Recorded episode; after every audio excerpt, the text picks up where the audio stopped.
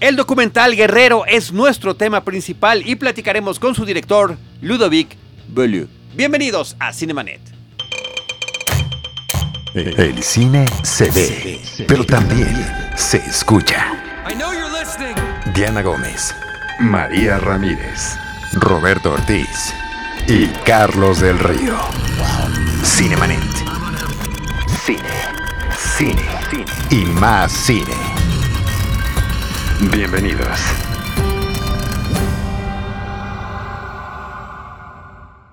Muy buenos días, tardes o noches. Mi nombre es Enrique Figueroa Anaya, a nombre de Carlos del Río, uno de los dos titulares de este programa Cinemanet. Les doy la más cordial de las bienvenidas.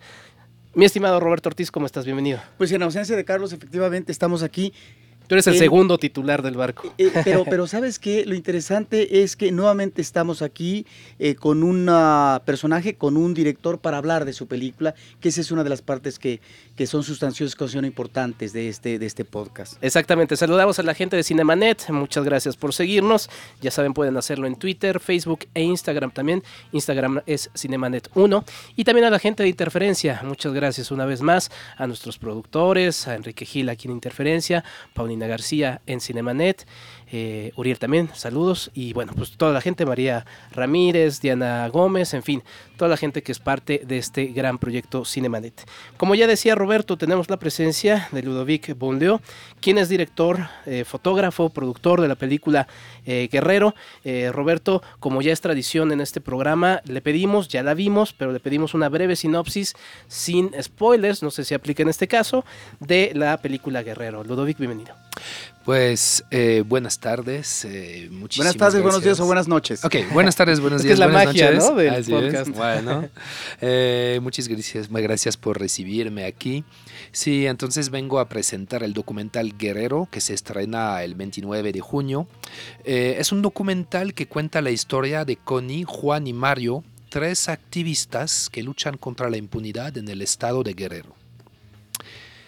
¿Quieren saber más? Bueno, y ahí es donde vemos eh, esta afiliación de estos tres personajes que están muy comprometidos con un momento eh, muy específico, pero que, que permite también un pronunciamiento social de grupos a propósito de una realidad terrible que vive eh, Guerrero, que es la desaparición de 43 estudiantes, y que de alguna manera es el vaso comunicante, me parece, del documental para uno como espectador, de toda una serie de, activi- de actividades por parte eh, de la sociedad civil con respecto a una situación lamentable eh, que sucede en varias regiones eh, del estado de Guerrero que tiene que ver con las desapariciones forzadas. Claro, la cronología del documental empieza con la desaparición de los 43 de Ayotzinapa. Eh, a mí me, me conmovió muchísimo esa desaparición eh, en masa eh, porque me recordó mucho lo que se hacía en los 70s, ¿no? las desapariciones eh, forzadas por el ejército de La guerra sucia, la llamada llamada guerra sucia exactamente, ¿no? En la región, en las regiones de Guerrero.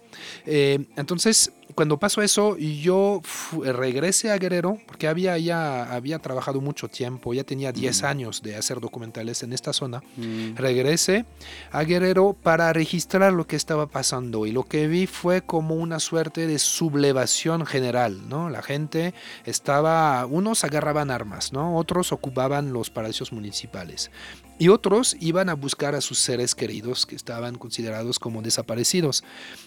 Entonces es lo que quise registrar y me acerqué a, esos grupos y en cada uno de esos tres grandes grupos encontré una persona que, podrí- que podría ser el representante, de, representante cinematográfico de ese grupo, ¿no? Pero no son líderes, son gente común como, como tú y yo, que un día dijeron, pues ya basta, y que rechazaron callarse, ¿no? Entonces así, así empieza esa historia. Y los seguí durante dos años, más o menos, eh, y, y tienen mucho que contarnos, ¿no? Podría parecer para algunos un poco de un documental más, ¿no? De este tipo de temas. Tú mismo ya habías trabajado en uno que se llama Yotzinapa eh, 26. Pero creo que este otorga otro tipo de cosas. La verdad, y lamentablemente es un tema que se puede abordar de diversas aristas, diversos puntos de vista, y creo que es muy afortunado, Roberto, este punto de vista de estos tres eh, personajes. Eh, ¿Cómo es que finalmente te decides por Connie, Juan y Mario? Pues em, todo eso toma algo de tiempo, de de encontrar eh, la persona que uno va a filmar y que se convierte de alguna manera en personaje cinematográfico. Em, pues fue, por ejemplo, con la policía comunitaria del FUSDEC, yo fui al pueblo de Petaquillas, que está en, la, en los suburbios de Chilpancingo. Me interesaba mucho trabajar con este grupo porque era la policía comunitaria que había llegado más cerca de un centro urbano. De hecho, estaba, era una zona, es una zona urbana, ¿no? Entonces me llama mucho la atención porque pensé cómo algo que viene de zonas indígenas se puede adaptar a una zona mestiza. Y más que todo, una organización que está basada en la comunidad, en la asamblea y en el trabajo comunitario, ¿no?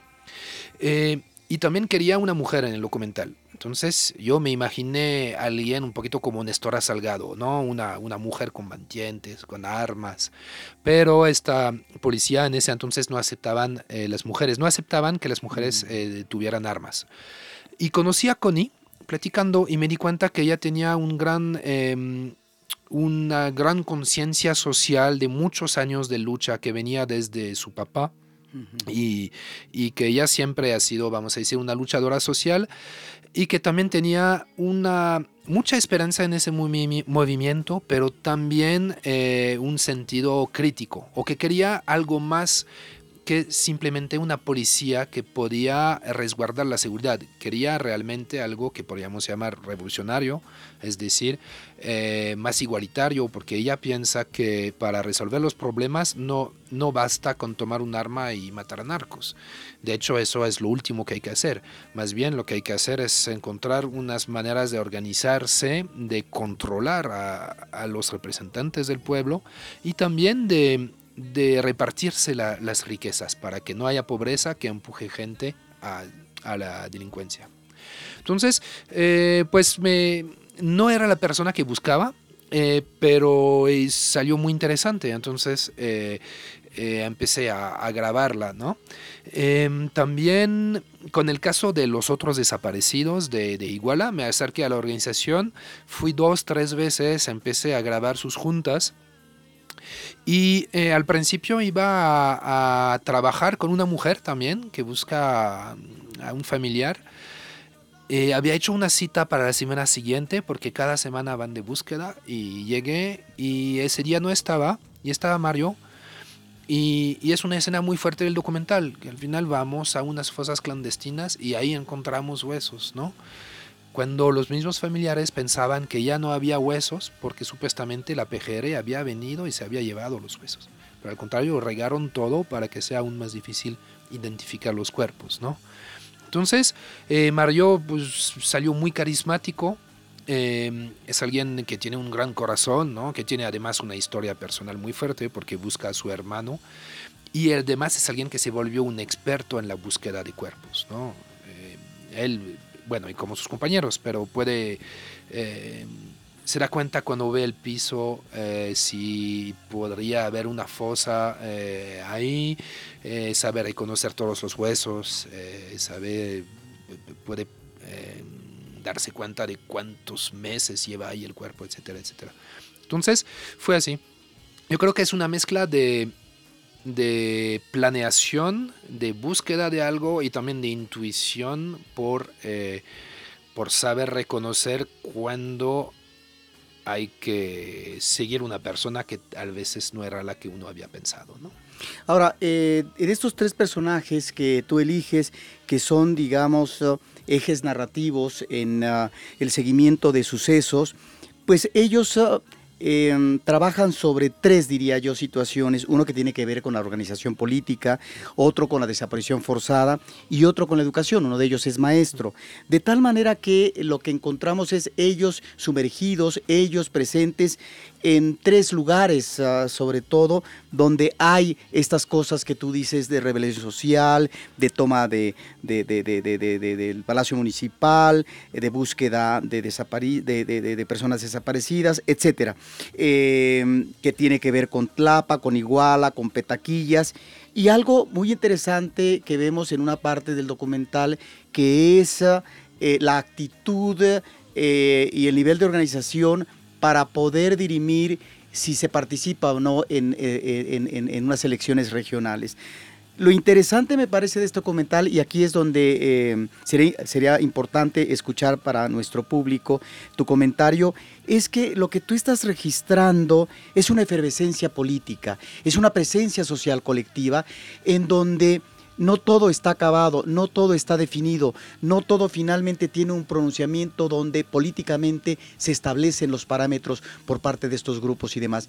Y eso es lo interesante, que finalmente estás captando una situación que puede cambiar de un momento a otro porque tiene que ver con realidades eh, de regionales, etcétera. Y me parece que eso posiblemente sea el gran valor y que a uno como espectador le genera interrogantes sobre qué es lo que pasó después o qué es lo que está pasando.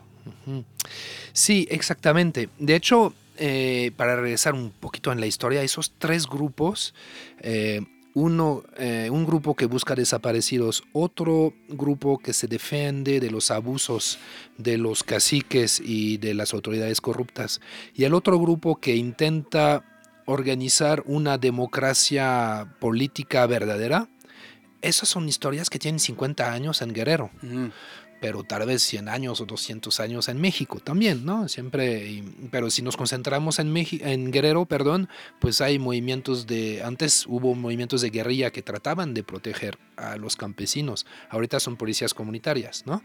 Justamente más democráticas, porque no hay una cúpula de, comandantes este, escondidos, ¿no? Vamos a decir. Eh, y la idea de la, de la asamblea también tomar palacios municipales en los 90 se hacía mucho. Eh, podemos recordar también toda la represión que hubo cuando el PRD era un partido de oposición y hubo como dos o trescientos eh, gente del, personas del PRD que fueron asesinadas en Guerrero en los 90, ¿no? Eh, y ocupaban palacios municipales también para, para tratar de hacer presión, ¿no? Y los desaparecidos ni hablar, porque desde los 70 eh, em, lo que comentas es esto, es una suerte de fotografía de Guerrero en el 2015 y es, son los intentos de la gente por restablecer democracia, justicia y seguridad. Eh, no quiere decir que lo logren, eh, porque pues, hay mucha represión tanto de los cárteles como de las autoridades y también porque tienen muchas divisiones y no tienen agendas muy claras tampoco y muchas veces están en la improvisación y la impulsividad. Pero eh, yo creo que es una gran historia de, dignidad humana porque sí intentan hacer las cosas y creo que si no intentamos pues no vamos a, a lograr nada, ¿no? Y más que todo en un contexto de horror generalizado, porque vivir en Guerrero es pues es saber que al día siguiente uno puede ser levantado y desaparecer, descuartizado, eh, que sea activista o no, o un vecino, sí, y, ver gente morir este, en la calle, ¿no? A diario. Entonces, en este caso, yo creo que es eso, es, es una fotografía de un momento de gran dignidad humana y que puede ser un ejemplo para otras personas. No quiere decir que sea un ejemplo fijo, ¿no? Que hay que seguir los pasos de la gente, pero ver cómo la gente intenta, ver cuáles son sus errores y cómo se puede cada uno por su lado trabajar por la comunidad, porque es eso también. todas esas personas son personas que trabajan no para su propio bien, pero para el bien de la colectividad, ¿no? Sí, eso es importante destacarlo. Hablas de la dignidad humana que se traduce en esa búsqueda por el bien de la comunidad y que también se traduce en esa dignidad de la, de la lucha. A mí me parece muy afortunado justamente esa visión que nos das, porque los, los tiempos en los que, estamos viviendo ahorita, justamente también previo a las elecciones, hay mucha violencia presente en el ánimo, hay mucho enojo, pero aquí estamos viendo... En, en, en, lugares donde el enojo es quizá el triple, no, no, no quisiera calcularlo en un número, pero tras esas situaciones tan duras, tan adversas, se está pensando en un bien, ¿no? Y creo que eso es una de las partes eh, muy afortunadas de lo que nos presentas en Guerrero, Ludovic. Sí, sí, es, eh, es que la gente de Guerrero está ah, asediada, ¿no? Desde hace, eh, pues, como dije, 50 años, ¿no? Por este algunos caciques y, el poder, ¿no? Este, y entonces hay momentos que está, está de la explosión. Eh, pero también si vemos los problemas de los desaparecidos, ¿no? que gracias a Yotzinapa también ya nos dimos cuenta que existían en México en la época actual y que no eran nada más de la guerra sucia. Pues también pues la gente que vive en Tamaulipas, que vive en Coahuila, que vive en Veracruz, vive lo mismo, ¿no? Tal vez no tiene ese nivel de organización social que tiene Guerrero, puede ser, pero viven exactamente la misma cosa.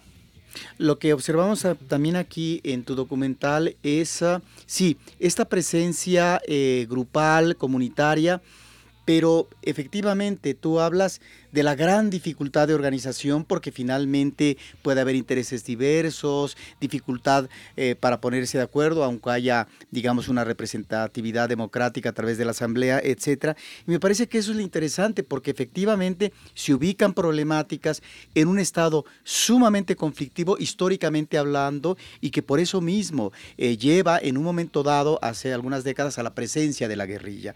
De tal manera que eh, me parece que ahí es importante porque eh, está abordando una situación de una gran actualidad, como dice Enrique, y sobre todo en momentos previos de, una elección presidencial como la que está viviendo este país y en donde ya desde el documental vemos em, a grupos que tienen una posición con respecto a cómo abordar, eh, si aceptar o no eh, el, manejo de las elecciones, que es el manejo de la democracia en este país como eh, institución establecida. Estás escuchando. Pero y hasta dónde pueden llegar si boicotean o no. De tal manera que pues están abordando temas nodales que tienen que ver sí con realidades históricas y del presente en Guerrero, pero también con una definición de futuro de este país pues que tiene que ver con un cambio eh, a partir efectivamente de elecciones democráticas, pero a partir de la definición del modelo político social de este país.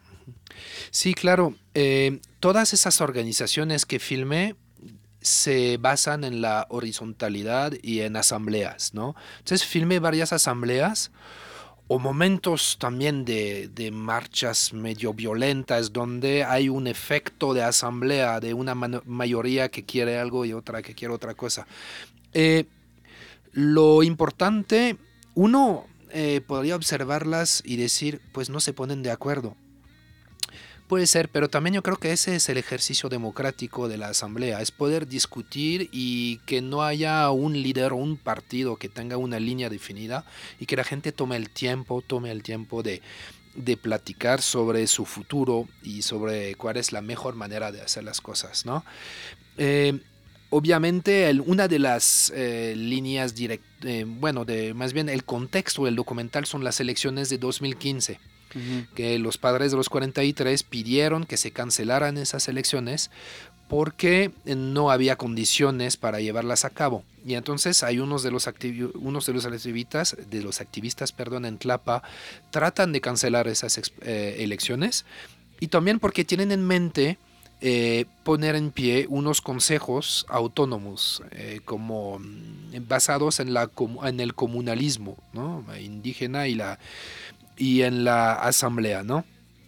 Eh, porque según ellos es más democrático, ya es una manera de evitar a los partidos, que son unas suertes de empresas con las que cuales hay que negociar en cada elección, ¿no? Este, el voto contra algo. y entonces em, de hecho es muy significante porque la represión es muy dura contra ellos, justamente porque yo creo porque son un peligro.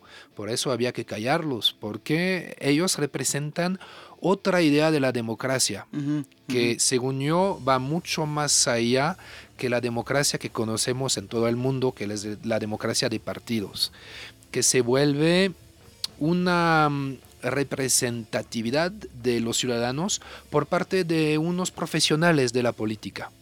Y no es que el, la persona electa es representante del pueblo, es decir, que la gente, en una, según yo, la democracia quiere decir que la gente tiene una demanda y entonces eh, elige a alguien para que sea su representante con esta demanda, pero no es que la gente tiene que elegir entre varios programas que al final eh, fueron creados por otros. Este, Bueno, no hay sistema perfecto, estoy de acuerdo, pero bueno, yo creo que lo muy interesante de, México es que existe también, esas estructuras existen en las zonas indígenas, lo que se llamó el comunalismo, y que haya gente que no sean indígenas que, que retoman esas eh, maneras de funcionar, yo creo que es muy importante y podría ser un gran legado para la democracia en general, en el mundo en general. ¿no?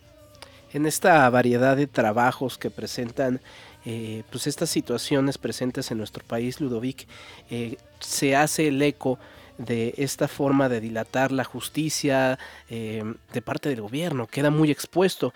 Y eso me lleva a mi, a mi pregunta, que es, además de la propia peligrosidad de adentrarte, por ejemplo, en este enfrentamiento que captas con tu cámara, eh, que uno detrás en la butaca, pues igual lo ve muy tranquilo, pero tú estabas ahí en medio, ¿no? Eh, y también esta, esta situación, este miedo de que estás exhibiendo finalmente, como muchos más también lo están haciendo, pero también tú estás ahí, ya estás identificado. Eh, cuéntanos un poquito de este proceso. Primero, el meterte ahí, grabar este tipo de, situaciones. Y segundo, esta situación que queda ahí como de, bueno, ya ahí está, expuso a estos. Y bueno. Sí, bueno, eh, eh, hay momentos del documental en que vemos, en que creo que el público siente el peligro también, ¿no? Tanto por eh, la persona que filma, que en general soy yo, perdón, o el crew que está conmigo, o, pero también a veces vemos unos policías que están a punto de, ser linchados y creo que la gente también tiene miedo por ellos y aunque tal vez eh, mucha gente pueda sentir este roncor por los policías, mm, yo creo que según la edición que hicimos con Pedro G. García, la gente eh, en su corazón quiere que, los salven, no quiere que, la gente los mate, ¿no? Aunque más adelante hay otra escena en donde dices, sí, ¿qué tal que son los mismos, no? claro, eh, ahí pues es, es, la confusión, también es, es, una gran confusión, ¿no? no eso es muy este, afortunado, creo. Claro, exactamente. Porque también es eso, es historia de, de sentimientos, de... Es que hay un día que pensamos que, que todo está resuelto y a la hora después ya vemos que no, ¿no? Este, y así es en el documental, en cuestión de minutos. Eh, bueno, entonces hay momentos sí delicados, eh, pero, pero vamos a decir, eh, pues uno trabaja con la comunidad que filma porque el punto de vista del documental es adentro de esas organizaciones sociales y entonces para estar adentro de esas eh, organizaciones sociales también intercambiamos muchas cosas y nos protegemos mutuamente, ¿no? A veces yo puedo proteger con la cámara y a veces ellos me pueden proteger también en, una marcha, ¿no? Eh, entonces en este sentido uno no está solo, y también siempre la idea es preguntar a la gente, preguntar eh, lo que se puede hacer, lo que no se puede hacer. Em, y bueno, también es usar este. Hay un, fotógrafo y documentalista francés que se llama Raymond Depardon y él eh, ha hecho muchos documentales de tipo cine directo eh, en los 80s, 90s y, y él decía cuando empiezas a, grabar, nunca hay que dejar de grabar, ¿no? Pase lo que pase. Bueno, no sé si en Irak eh, valdría la pena decir esto, pero bueno, en este caso es esto, no dejar correr la cámara.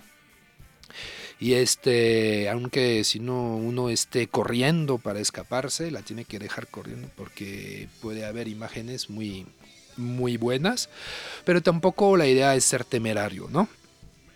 Eh, entonces, pues ahí también cada uno tiene su límite y, bueno, yo lo tengo. Luego, en cuestión a, denunciar todo esto, pues yo creo que es pues, tomar partido por algo que uno siente que es justo. Eh, mm, yo denuncio algunas cosas, otros documentalistas van a hacer lo mismo con otros temas, eh, periodistas más, activistas como los que vemos en el documental.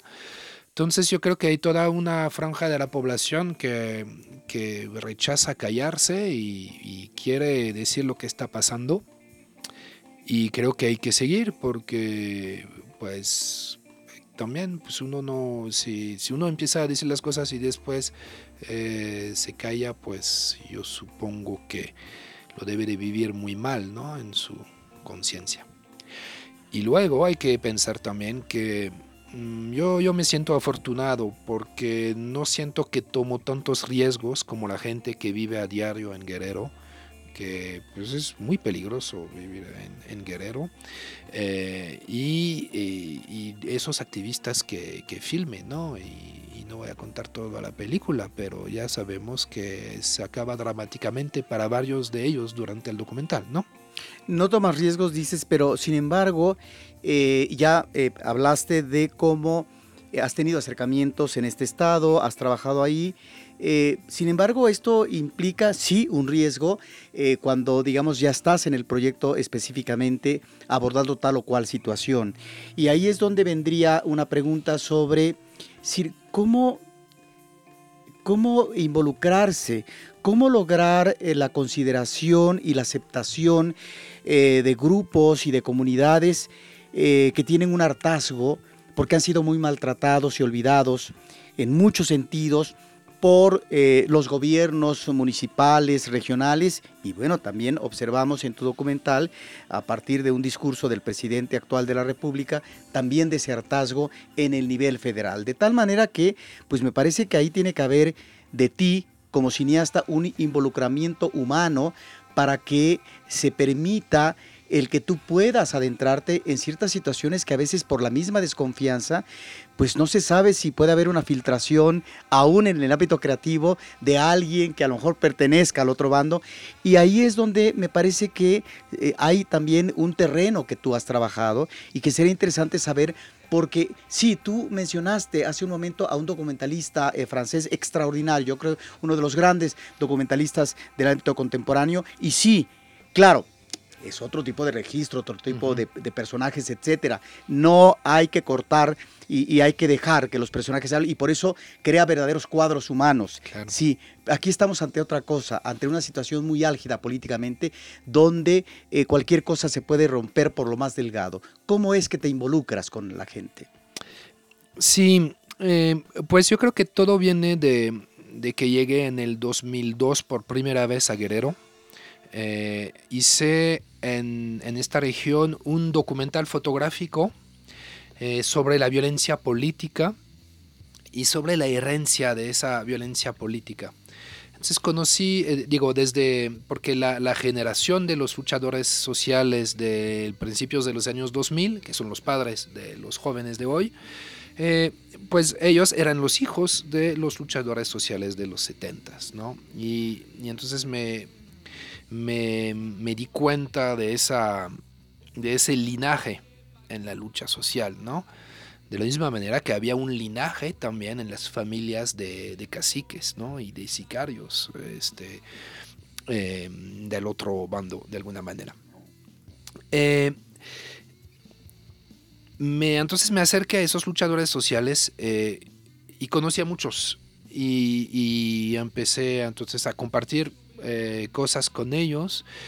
Eh, unos han muerto, otros estaban en la cárcel, otros estuvieron en la cárcel, salieron, etcétera. A uno lo vemos vivo como líder y después lo vemos muerto. Claro, claro, sí, no, sí, es, y es siempre eso, siempre que regresaba a Guerrero, eh, pues me decían, ah, ¿te acuerdas de tal? Pues a él lo mataron, ¿no? Y a veces era un líder social y a veces era nada más un vecino, ¿no?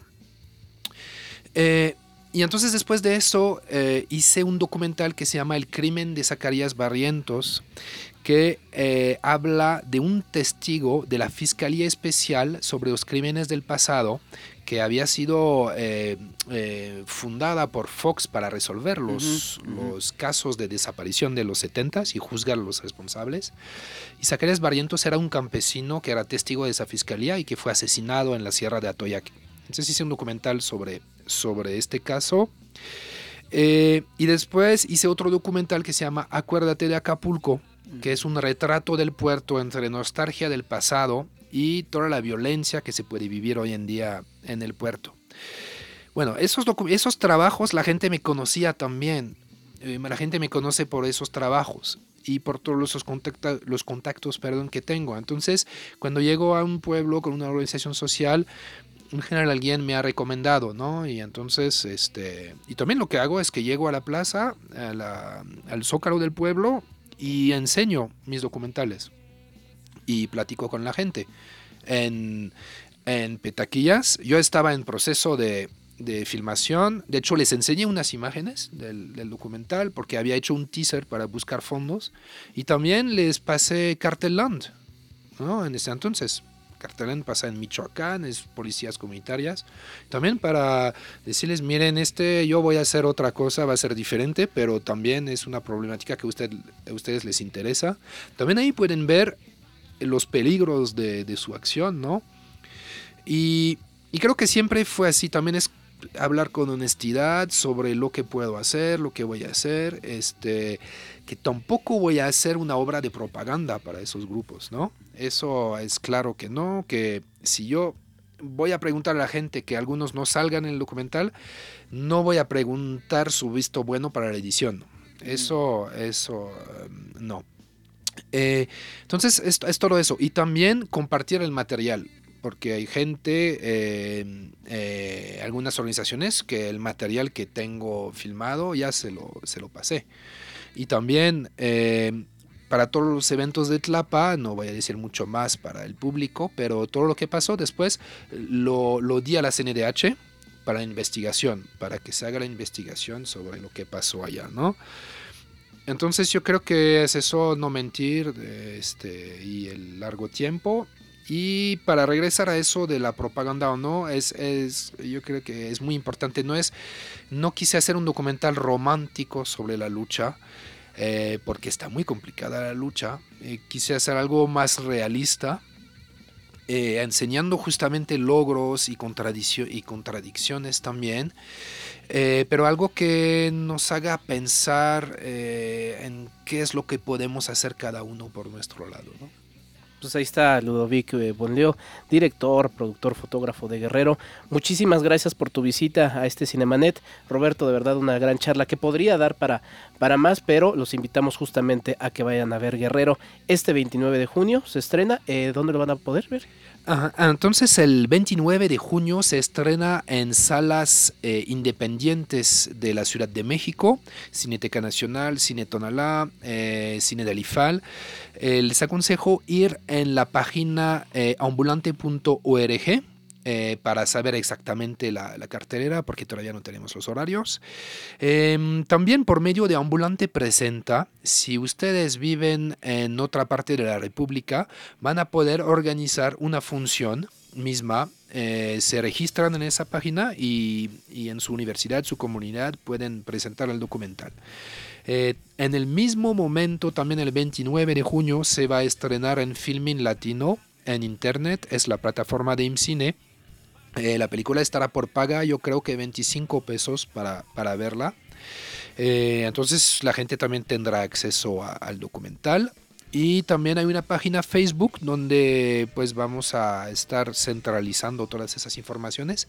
Se llama Guerrero Film. Pues no está pensado para eso, pero es justamente el fin de semana de las elecciones, ¿no? Entonces para que piensen ahí bien qué hacer con su voto. Pues tal vez sí fue pensado para esto.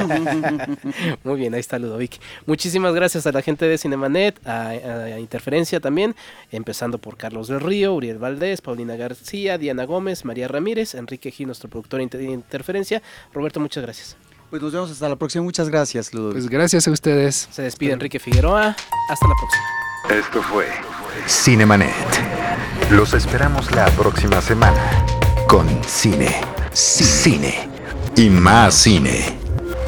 Diana Gómez, María Ramírez, Roberto Ortiz y Carlos del Río. El cine se ve, pero también se escucha.